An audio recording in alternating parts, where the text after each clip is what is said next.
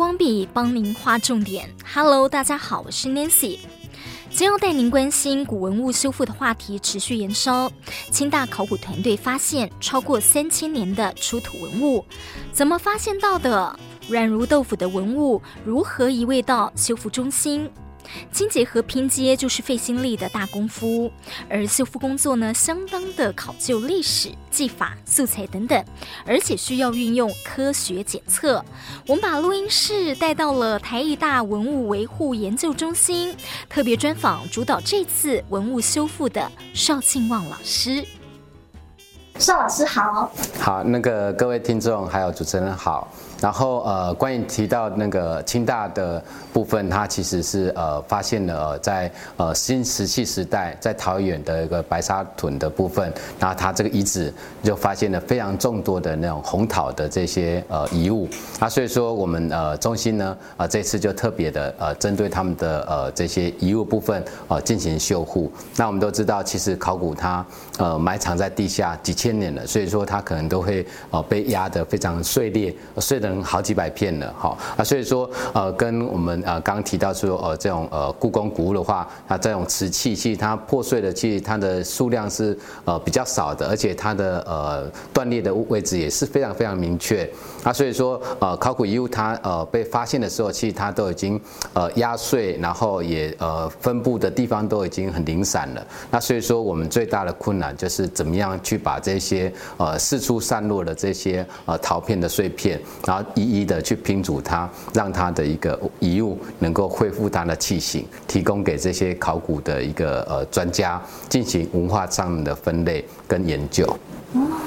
老师，对我有看到，就是说，哇，它其实是裂成很多片，然后看到您已经把它整个都拼贴完成了。我想说，光是拼贴啊，哦，这一片要拼哪一片，这方面就非常的不容易了。那你们发现到的这个遗物啊，它是原本是什么东西？嗯，那这些遗物其实也是呃，这些史前人类在台湾居住生活的这些呃生活的器皿。好，例如说，可能有一些是碗啦，有一些是呃钵啦，有一些是呃罐子啦啊。不过因为呃以前的技术它是属于露天的这种柴烧啊，所以说它都是我们归属在呃属于呃低温的这种呃陶器，而且他们的炼土可能不像现在有机器炼的可以非常的精致啊，所以说混杂了非常的多的杂物，所以说它在使用上面就很容易哦造成破损。那破损的话，它可能呃会去呃。丢弃在那个灰坑里面，哦，那当他们也是有环保概念的哈，就会把这些垃圾集中，或者说它可能是呃作为呃埋葬仪式的这种陪葬品，或者说它可能还是在家务里面呃的一个那种呃生活器还在使用中的啊，所以说不同的位置它出土的这种呃器物的形制呃其实非常的不一样。那我们在做这种。呃，立体拼图哈，因为我都会讲说这是立体拼图，好，那它跟我们在平面的拼图一样，你要一一的按照它的一些呃，例如说它呃一个陶罐的话，它可能有口圆，然后有气声，然后圈足这些特征，然后我们逐一先去做分类。分类完以后，然后再按照它表面的材质的质感，或者它保存状况，然后逐渐的一一的去把它恢复起来。那这种恢复起来，有时候它其实它已经不像说哦，我们刚摔坏的这些纹路，它其实可能是呃，它接触面都很小了，就一点点，或者说它其实这个呃陶罐呃，它其实是只有深口圆或是一些局部的而已。那所以说我们就是按照这些器型的特征，然后把它的一个每个部分。按照器物，它可能这个文化哦，它可能呃口圆，它可能是呃链口的、直口的、长口的，那我们要一一的去辨识它。那辨识它以后呢，我们分类完成，然后我们才会逐一的哦试着去把它的每个部分把它组合起来。因为有时候你可能在一个呃遗址一个探坑里面发现的呃这些呃一堆的这些陶片，可能它组起来是两个，或组起来是三个。啊，所以说都不一定，所以说有一点像那个瞎子摸象一样，好，你就是要按照一些一点点的这些呃呃呃学养，呃这些学养就来自于你对考古遗物的一个认识，那你才有办法拼起来，不然你是没有办法去啊拼组，因为我们不像一般的拼图一样啊，它就是一张完整的一个图片让你去拼。那我们拼的是你不知道它到底拼出来的一个结果是怎么样啊，所以说这个部分就是呃我们在呃做这种考古遗物陶器的部分哦最困难的一点。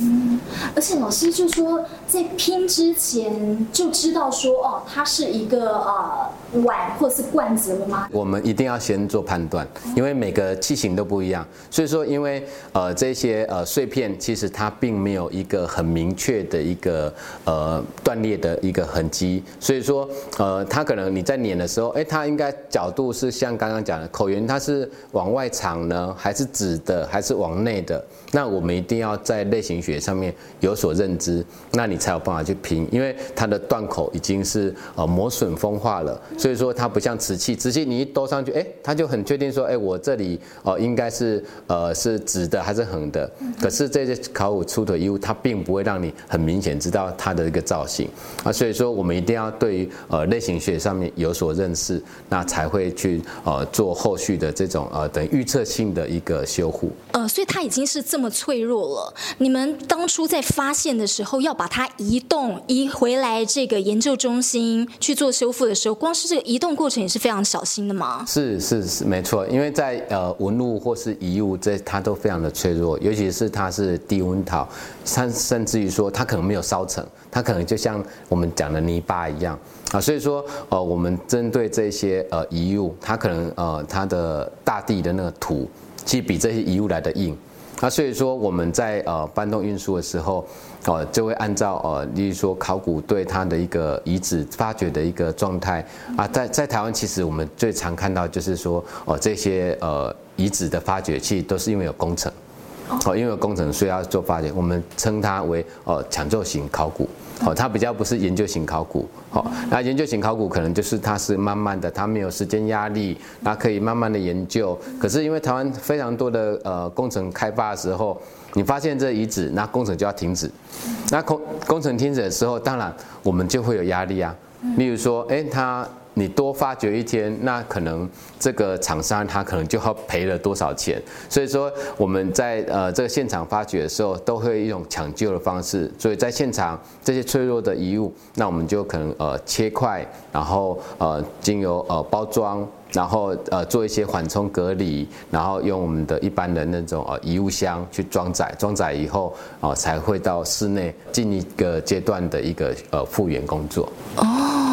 老师，你们上要去呃了解说哦，它到底是呃什么时候的这个呃遗物？然后你们其实都有做一些科学检测，对不对？那如果针对遗物的部分哈，那遗物因为有非常多种的一个材质，例如说它可能是金属的，那它可能是陶瓷器的，好，那它可能是木头的，那它本身要去鉴定的一个方向不一样。例如说像金属的话，我要去了解说，哎，它是铜。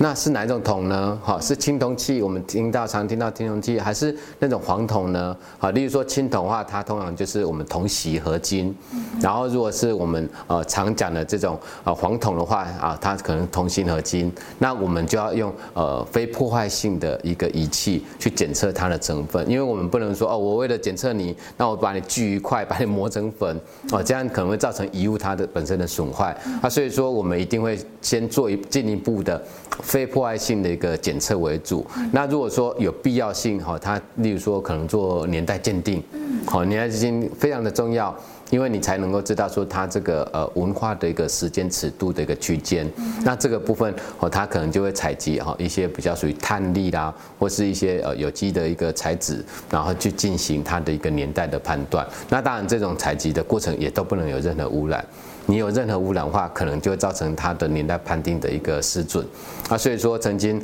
呃跟呃清大呃丘陵团队哦，就是呃曾经他看他们在那个呃马祖亮岛发掘的时候，那个发掘人是穿着防护衣的。因为它很怕人的一些呃有机污染会污染到，例如说人骨的部分，然后造成它后续的检测的一个问题。那在陶瓷器的话，呃，我们呃在这一次的一个呃巴塞伦的这些呃检测，我们发现说，哎，有一有一个地方很有趣，因为我们呃做这种科学检测，就像一个人去医院一样。那你生病了，那你去他会帮你量量血压、量量体温，然后呃在科学检测的时候，我们就会进行呃，例如说我要拍可见光，拍红外线，哦，拍紫外线。然后去做基本的一个判断。那在这次的一个检测里面，我们发现一个比较有趣的说，哎，我们发现这个陶器其实它表面还是有呃敷上一层那个呃红色的一个呃类似我们讲的颜料一样哦，它有涂敷层。那我们在检测紫外线发现，哎，它这些颜料竟然有荧光的反应，就是说它这些材料你在很暗的一个环境里面发现，哎，它会发出荧光的。对，那就代表它有特别的材质，例如说，哦，它可能这些白红色的这些呃灰泥，它可能是呃有混合了一些哦，例如说胶啦、油，嗯，哦。然后再去做颜料，因为我们都知道，我们讲的颜料它本身就是 pigment，pigment 就是色粉再加呃我们的染色剂。染色剂听起来这样很复杂，其实很简单。例如说我们的呃我们常常讲的呃 PU 油漆，它其实就是 PU 树脂加色粉。那我们讲的那个油画颜料，它本身就是色粉再加亚麻仁油。我们讲的水彩，它就是色粉加阿拉伯胶。好，它就形成了不同的一个材料，所以说我们就会在推测说，哎，其实我们看到这个荧光，有没有可能是它呃这些色粉啊来自于大自然？例如说红色的话，它可能就是一些赭石、一些氧化铁的部分，这些红色的色粉，然后去混合一些动物的胶，或是混合一些油类。好，让它可以变成颜料，可以去涂敷啊。所以说，这个就是呃考古工作，它可以再进一步去做哦分析的部分啊。所以说，这也是呃为什么考古的这些工作很重要是，哎，除了前置的发掘以外，它后面的研究其实是更重要的。对，光是听老师讲这个颜料这个部分，我就觉得哇，原来细分这么多。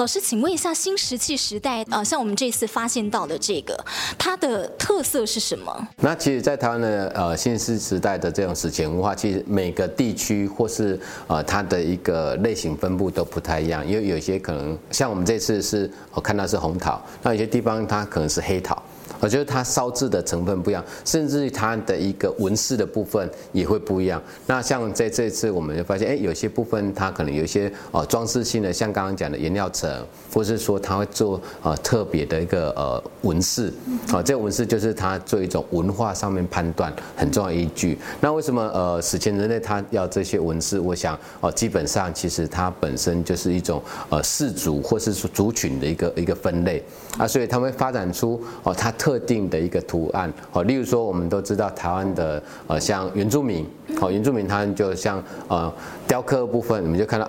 哦有那个人形，然后有百步蛇，我们就知道哦这是排湾族的一个呃他们很重要的祖灵，或是说他们氏族的一个图图腾，那那是他们的一个信仰。啊，所以说我们在呃这种呃不管是哪个时期的一个文物。或是说遗物，其实呃都是需要去判断它属于呃每个时代的一个差别。啊，所以说像我刚刚讲的，其实台湾的新石器时代它都有不同的呃发展的一个类型啊，所以说它并不会有没有一个统一说哦，新时代就是一定要呃一定有做什么样的罐子，那它可能是呃地区性的族群不一样。它就会有它自己的一个特征出来。好，不同的族群，它可能呃会发展出不同特色的这个呃文物这样。那你们从清大发现到了这个，是可以去判定说哦，它是大概什么样的族群？这个呃部分其实它是一个很大的课题，因为我们去认识一个时代的人，我们是只能穿它的文物的状态。还有它的呃，可能在发掘的时候，你你可能会发现，哎，它有些柱洞，柱洞就柱子的洞，就柱子的洞是什么呢？就是例如说我人要住，当然它就要盖房子，那他们当然没有钢筋水泥，它只有木头，啊，所以说可能我会从它呃一些建筑遗留下来的迹象去呃了解，例如说它柱洞非常的多，那我们就可以推测它的人口数，好，那它有它的例如说啊居住。生活圈的位置，哎，跟呃他灰坑的位置，或者说他埋葬祖先的位置，哎，可能都不一样。那这个不一样的话，就可能让我们可以去推测，哦，例如说像呃我们现在会发现有些可能是呃，有些祖先会埋葬埋藏在家屋里面。好，那有些祖先他可能是埋葬在另外一个墓葬区。好，那这样呃，不管他呃房子的一个方位，或是他埋葬这些祖先，或是他呃呃烹煮这些食品，好，或是说他这些呃烧制陶罐。制作陶罐，或者说他是遗弃那些垃圾的地方，而且这个空间其实它都是一个比较大的课题，啊，所以说我们并没有办法说，呃，马上去呃了解它的一些特征，都要经由非常长时间的一个呃累积资讯，然后呃，因为我们的角色其实是呃做文物的修护，所以说我们呃当然修护你也不能说不认识这些遗物是什么，可是真正去呃诠释给出答案的。的角色其实还是在考古学家他们那边哦，老师，那这一次啊，这个古物呢，它主要修复的部分就是呃拼贴吗？那还有其他的部分，你们也需要做怎么样的工作吗？那呃，其实呃遗物它为什么要去复原它的器型？就像刚刚所提的哦，其实它是要。了解它这个文化所制作的这些工艺品的特征是什么？那呃，当我们去复原出来以后，其实呃，除了呃拼贴器前前面还有一个很困难的，就是做清洁，因为你要把泥土跟呃这些遗物的碎片要去分离。那就像刚刚讲的，诶，这些都是很低温的、很软的陶片，它就像豆腐一样，可是这些对这些泥土非常的硬。那所以说，我们要花很多时间去慢慢的把这些啊泥土去清除掉，可清除也不是那么简单喽。你在清除的时候，它上面可能呃有涂涂布，例如说刚刚讲的呃有一些呃颜料层，我们也会讲的陶衣，那这些是你要清除掉的吗？那你要有专业判断，因为你专业没有判断好，你可能不小心就把它清掉了。那所以说，我们在这个过程其实都会比较缓慢，好，慢慢的你要先润湿这些泥土，然后慢慢的去呃刮除哈，我们做一些小工具啊去做一个刮除。那刮除的时候，你就要一边判断你清除掉什么，因为在文物保存里面哦，清除它是一个不可恢复的动作，就你清了，其实它没有办法恢复回来。例如说，它有个很重要的一个呃，像刚刚讲的陶衣，它有上色，那你不小心把它清掉了，哇！它就不见了，它就没有了。历史上有没有过有人不小心清掉的例子？哦，在在呃历史上，当然在以前全世界的保存观念没有没有那么好的时候，其实可能有一些现象，你如果说在现场抢救那个节奏太快的时候，可能真的会 miss 掉一些呃很重要的特征。例如说，哎，它这个呃族群它是呃有涂敷色彩的，有装饰的。那可能你在清洁的时候，哦，大量用大量的水，可能人力不足啊，你就可能把它把它清除掉了，然后这个历史讯息就不见了。而且像呃在国际上还有国内有些学者在研究，例如说陶罐，我们讲的陶罐，哎，那它煮过什么？例如说曾经我们在考古的时候发现过一个案例，就是说，我们发现一个陶罐，然后里面还有。有机质哈，它呃，如果跟我们的泥土混合在一起的时候，它就有一些菌类的产生，所以说那个土会变成灰灰的。就像我们在那个台湾，你会看到那个排水沟，排水沟那个土为什么都灰灰黑黑的？哦，因为它有有漆质，有一些细菌在里面，所以它灰灰。所以说，如果在陶罐里面，我们看到诶有灰灰的那个泥土，那它就是原本有有机质在里面。那我们就看到那个骨头。然后旁边还有一圈灰灰的东西，那个就应该是原本的肉的部分啊，它就就是呃随着时间就被细菌分化，可是它也土的颜色就改变了。所以说我们在呃在呃判断的时候，呃我们就要注意说，哎，泥土的颜色有没有被改变了？例如说它是呃可能。这个遗址可能经过大水的冲刷，冲刷以后它就覆盖了一层新的土。可是这个土我们叫做生土层，就是它会比较新鲜、比较干净。好，那通通常颜色会比较黄色，因为泥土颜色比较黄色。可是它如果是灰灰的，我们就特别注意，那个可能就是生活的层次，就是它人的生活层面。例如说，哦，我们今天在一个大自然里面生活、活动、吃东西啊，哦，那有时候打翻你的。呃，食品啊，或者是杀动物啊，哦，那这些动作其实都会让那个地面的一个泥土颜色改变了。啊，所以说这个颜色判断非常重要。例如说，曾经我们以前有有知道，在一些考古的现场，我们就发现，哎，有墓葬就一个一个的人的骨头，嗯，好，很干净。这些人的骨头没有那些肉，因为那个不是遗骸，我们叫做遗骨哈。遗遗骨其实是很干净的。然后我们在考古一开始都没有注意到说，哎，这些呃遗遗骨其实它是有被装在木头里面。然后因为木头不见了，嗯，那我们在后来再回头去看我们发掘出来的的这些现场的时候，发现，哎，为什么它那个骨头旁边会有一条一条灰色的线条？啊，因为它可能没有办法去制造那种大的，像我们这样的棺木哦，一片一整片的原木的，它可能是小的木头一块一块去拼组起来成一个棺木。嗯嗯。而这些棺木，它在埋场以后覆土，然后长时间木头也腐烂掉了，所以它只剩下灰灰的一条一条的小小的线段。那如果我们那时候没有再去回头去检视这些现场的时候，你这些讯息就不知道。好，我们就不知道说哦，原来它是有。祭祀过程，他有也给他一个那个类似棺木的一个概念，然后才去埋葬它，而不是说哦随便挖一个洞，然后就把人放进去，然后就完成了啊。所以说这个部分就会让我们呃从这些小细节知道哦这些呃人类生活它的一个呃生活上面的一个祭祀，或者说它的宇宙观、它的生命观的一些特色。对，而且呃感受到是说还有他们的信仰。老师，你们这次啊，还运用空拍来去建 3D 模型，对不对？为什么要做这个？因为呃，现在呃，在我们在认识这种遗址大空间的时候。呃，其实在，在呃呃我们的早期的科技里面，其实你要去做呃那种大地的一个测量跟建 3D 模，其实是非常困难的一件事。可是这几年，因为呃空白机它的一个发展，还有照样术，还有一些软体的撰写都很成熟，所以说我们就是呃空拍出去呃了解这个遗址它周边的关系，例如说它是临海的，嗯，好，那我拍了遗址跟海，哎就很重要哦，因为这会涉及到什么？涉及到他们饮食系统，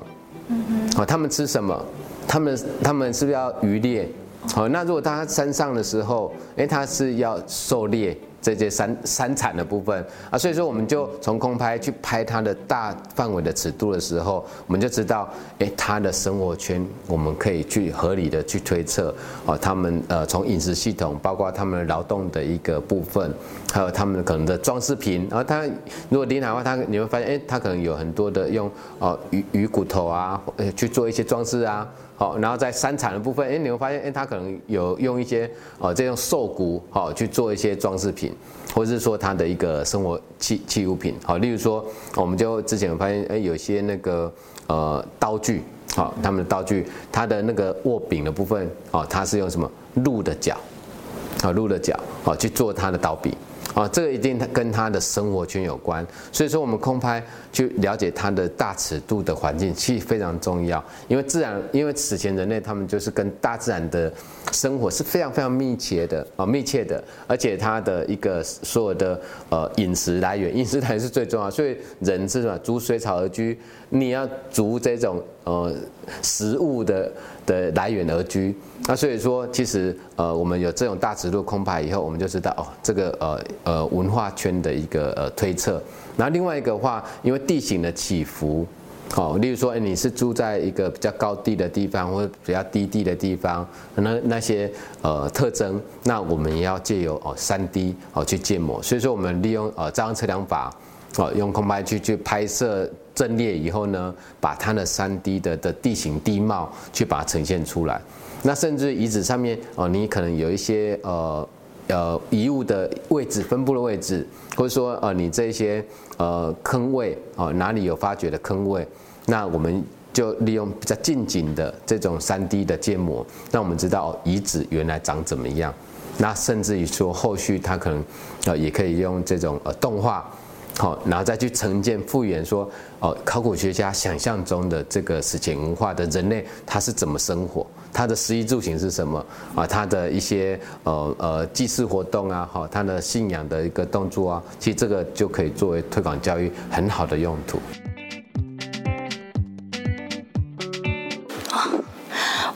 原来这个古物的呃修复保存呐、哦、呃，然后考究这等等的学问这么的多，呃，透过老师刚刚讲到这个 3D 建模哦，其实原来我们去发现到这个古物的时候，还要去了解它跟呃当地环境的关系，了解它哦、呃、在怎么样的一个位置，透过这样子去推测说哦、呃，它可能过去是怎么样的一个生活这样子。谢谢老师，好，下一集呢，我们还要持续有跟老师来聊聊呢，是老师经手过的大案子哦，非常的多，包括了像是有龙山寺的这个百年佛骨啊，还有澎湖的这个清朝炮台，另外还有非常指标性的跨国的合作。那么这些呃，其实一样学问都很多。那么我们在下一集呢，会跟老师再深入再去了解。好，谢谢老师。好，谢谢各位，拜拜，拜拜。